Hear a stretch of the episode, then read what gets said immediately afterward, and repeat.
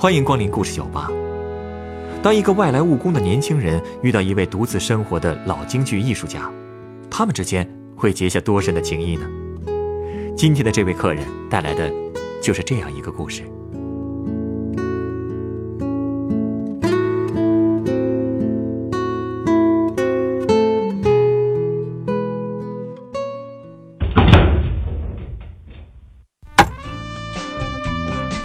我曾经在景山边上一家特小的影视公司做视频后期。之所以说特小，是因为那家公司的常驻员工就三个人啊，嗯，就三个呀？对，其中一个还是个厨子，我们叫他季师傅。另外一个员工叫凯子，其实说白了就是打杂的。然后就是我，然后我们老板其实另外还开着一间大广告公司，但是一个月都见不着一面。这样，对对，还有摄像师成哥、化妆师小慧儿，他们是不坐班的这个编外人员，有拍摄工作了人家才出现的。哎，那你们三个人的影视公司平时都拍什么作品啊？嗯，工作吧，主要就是拍一些人物专访啊，还有这个企业专题片等等。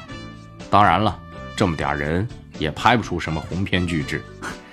有一阵子，我们老板接下了那个电视台戏曲频道的一个小栏目，也是拍一些这个京剧的戏迷啊、票友的生活，钱给的也不多。再另外呢，加上我们这帮年轻人对这个京剧也没什么兴趣，所以这个工作的性质也都不高啊。只有一个人很兴奋，哟，谁呀？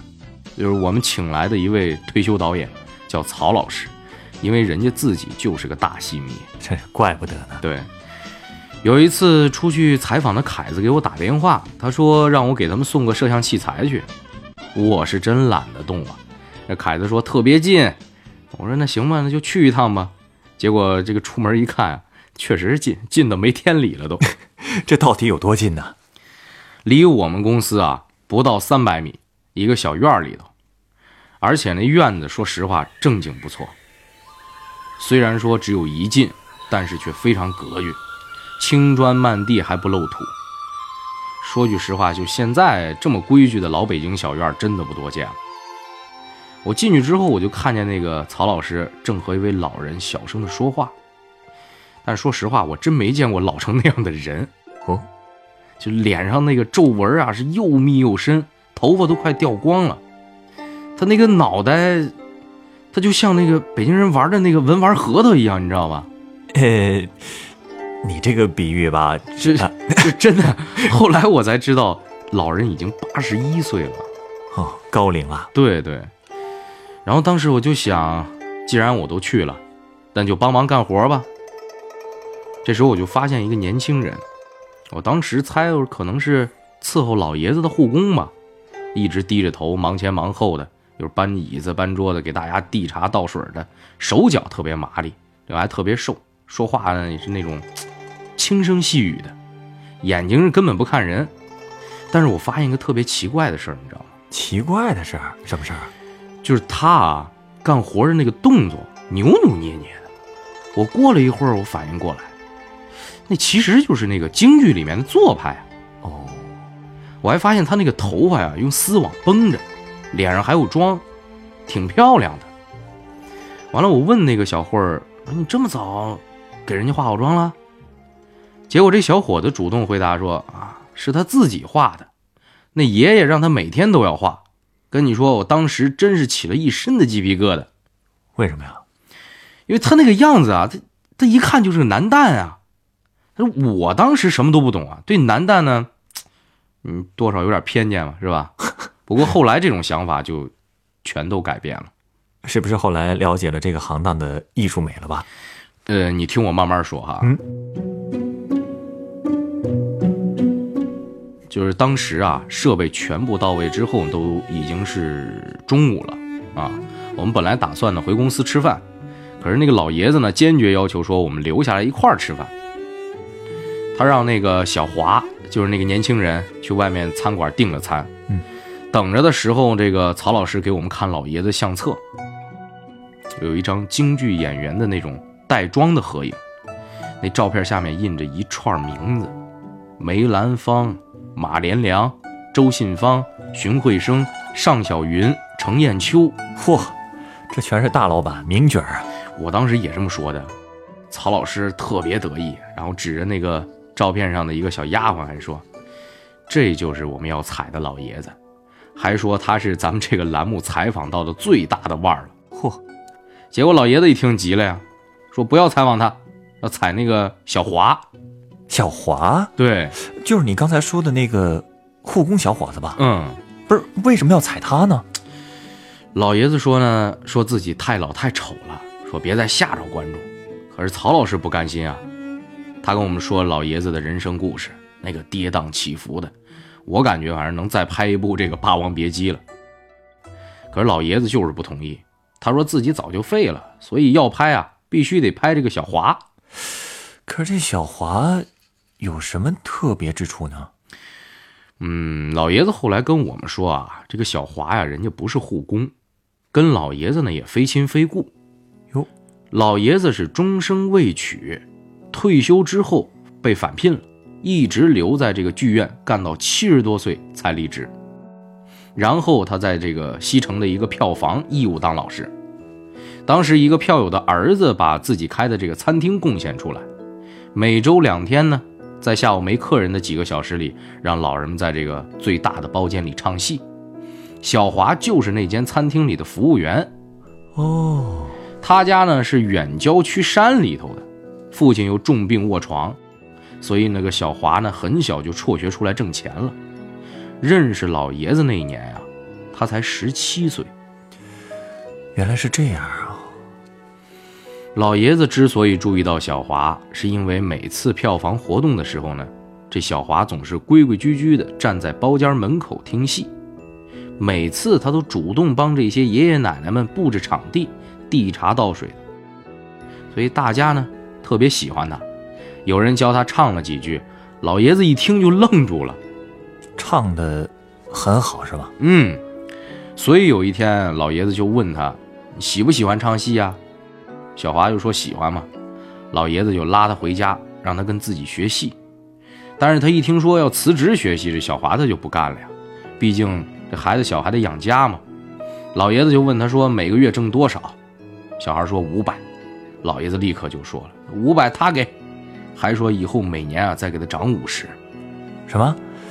他教人家学习？嗯，他还倒贴钱？是啊，我我也很惊讶。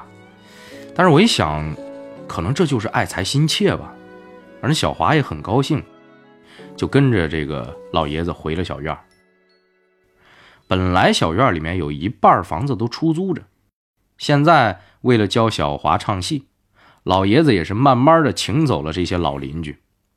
而从最后一个房客搬走开始，小华也坚持不再要老爷子给他开工资了。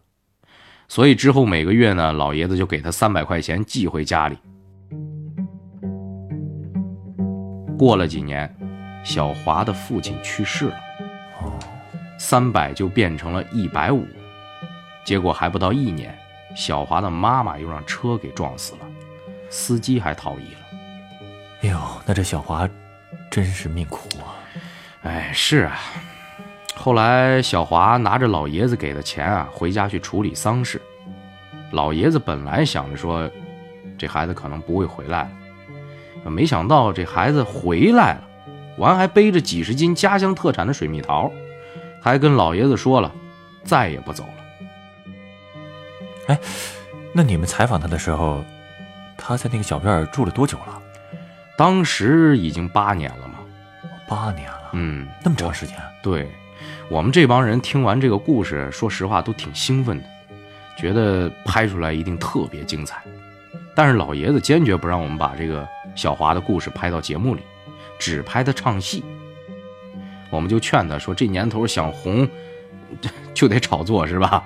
那曹老师最后还是把我们给劝住了。所以说啊，就是老艺术家还是有风骨的。没错，曹老师也是这么说的。后来小华回来了，完了顺路还去我们公司请来了这个厨师季师傅。大家吃完饭，然后小华一个人在那收拾。还不让我们帮忙。那个时候我看他已经，呃，顺眼多了。你看，嗯，这个人呢不能貌相，不能对一个人轻易的下结论。对对对，老爷子之后还跟我们说啊，说这些年小华呢一直在照顾我，给我做饭、洗衣服，说我喜欢干净，他比我呀更喜欢干净。这个院子这些屋子都是他在每天打扫。说现在请个保姆都得多少钱啊？结果那小华呀听到了，完了就对老爷子说：“说爷爷啊，跟您说多少次了，您教我戏，我理应报答您。再说，您还管我吃穿呢，不是？”可是老爷子还是不罢休，他觉着小华不小了，总得成家了。可这小华呢，却回答的直接，他说他不成家，就陪着老爷子。这小华呀，是个懂事的好孩子。而且老爷子还悄悄跟我们说了，其实啊，老爷子早就写好遗嘱了，等他一死，他这钱还有那个小院都是小华的。好家伙，你知道那院子得值多少钱呢？这应该值不少钱的吧？你想啊，景山边上呀，你按照现在，怎么着都得上亿吧，对吧？哟，我们都觉得这小华算是捞着了。后来那个下午的拍摄很顺利啊，我们也尊重了老爷子的意思，只拍小华的唱，所以很简单。小华的那期节目啊，我用了三天才编出来。以前这种节目最多一个晚上就完事儿了，但小华这一集呢，我掏心窝子讲，用了百分之三百的心。还没等电视台播，我就刻了张光盘给老爷子送过去了。可是他家没有设备播，我就把他和小华又带回公司来看节目。哎，怎么样？怎么样？这个爷俩满意吗？满意，那肯定的，我是专业的呀。看完片子啊，老爷子小声对小华吩咐了几句，这小华就出去了。过了半个小时吧，跑回来交给老爷子一个纸包。老爷子从纸包里掏出六个信封，给我们一人一个。哟，给钱啊？可不嘛。里面几张崭新的百元大钞，你说这钱我们哪能要啊？是不是？对。可是老爷子说了，你们啊都费了心，出了力，而且还希望你们多关照关照小华，孩子孤苦伶仃的，太可怜。哎，那这个钱你们收了吗？这不能收啊！结果你猜怎么着？第二天我一进公司就发现，整个院子明显的被认真打扫过了，每间房子干净的。说实话，跟那售楼处样板间似的。哟，这事儿肯定是小华干的，还能有谁呀？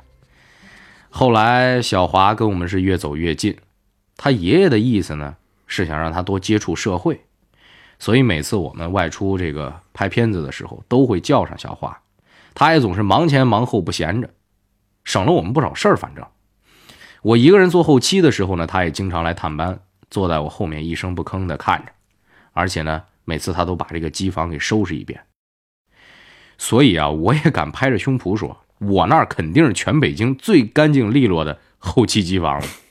这孩子真不错，但是啊，这种情况只维持了有半年时间。怎么了？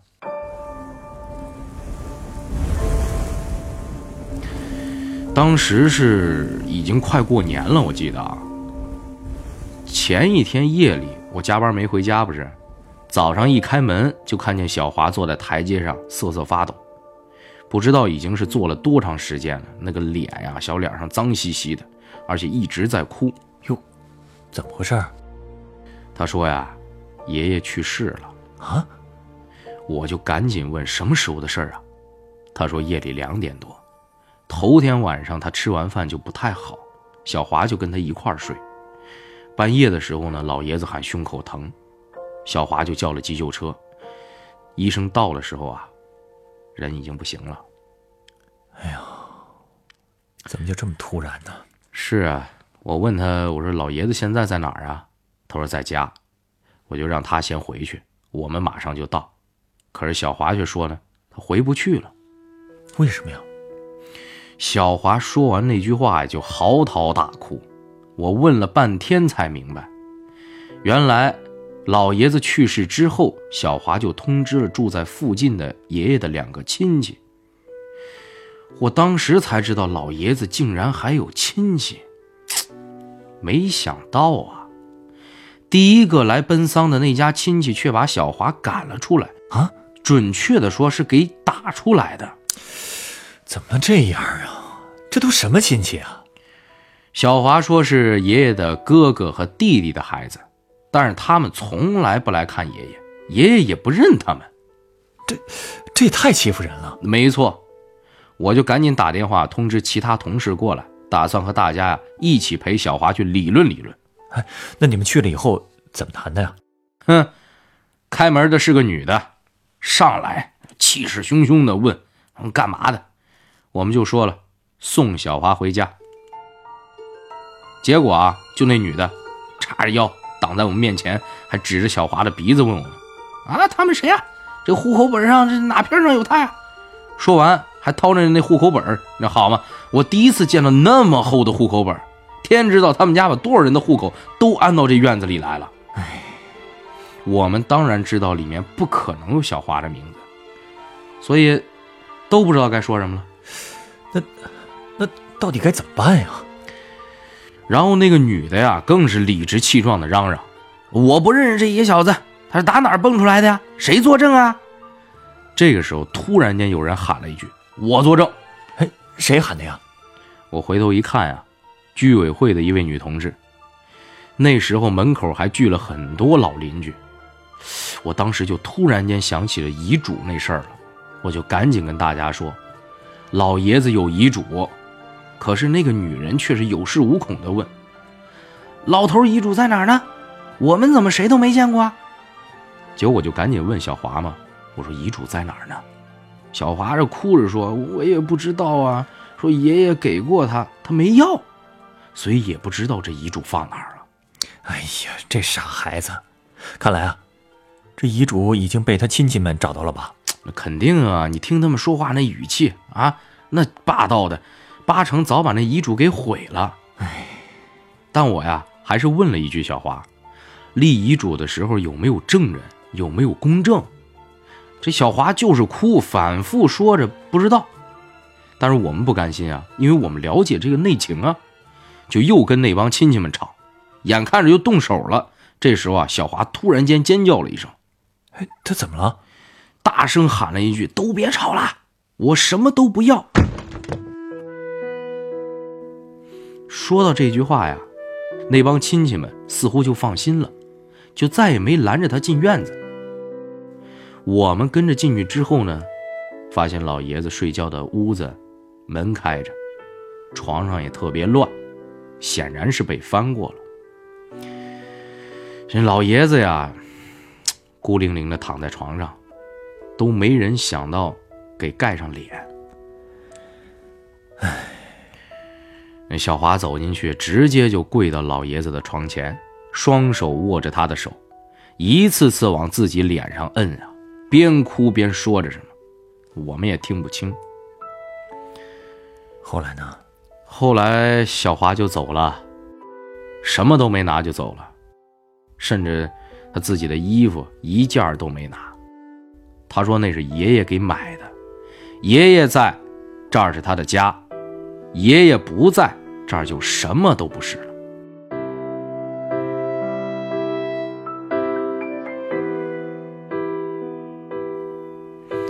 我看着他穿上那个我们季师傅那军大衣，还甩了几下袖子，一手搭肩，一手背后。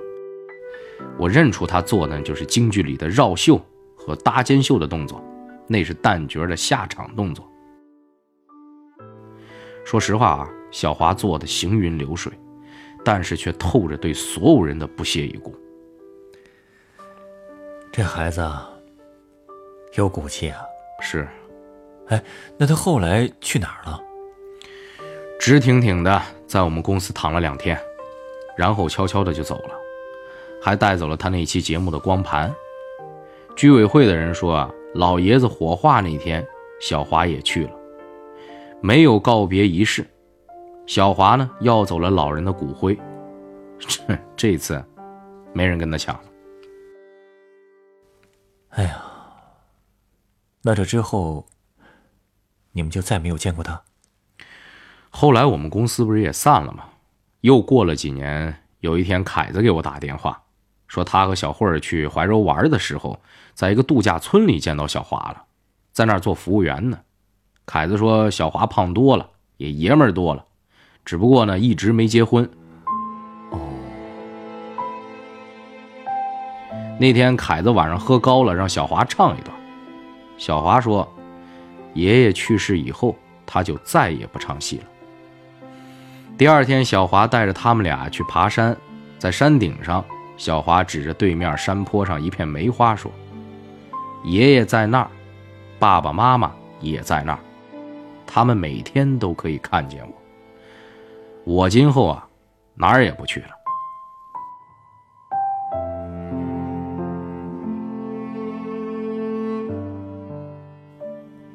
我的故事说完了，谢谢你的故事。接下来的工作就交给我吧。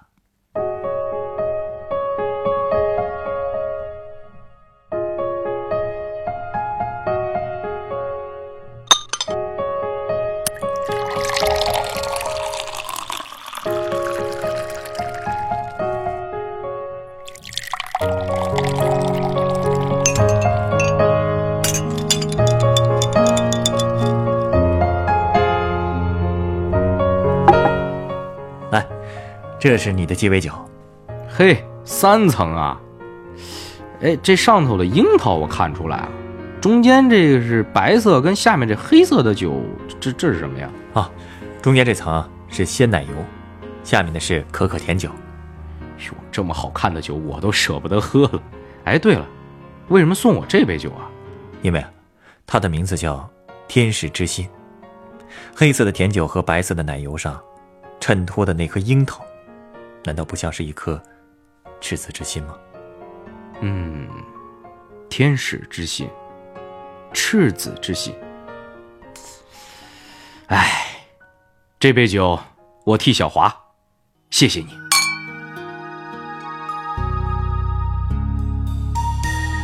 感谢收听故事酒吧的一千零一夜。本集内容改编自每天读点故事 APP 独家签约作品《小华》。作者王东光，改编制作陈寒，配音田阳、陈光。明天晚上九点，欢迎继续来到故事酒吧，倾听人生故事。接下来，请您继续收听故事广播《光影留声》。我却投入情绪，线索弧形不能免俗的。是死别生离，这自信不过是全剧的几分之一，通常不会上演开始和结局，正是多了一种残缺不全的美丽。才没有那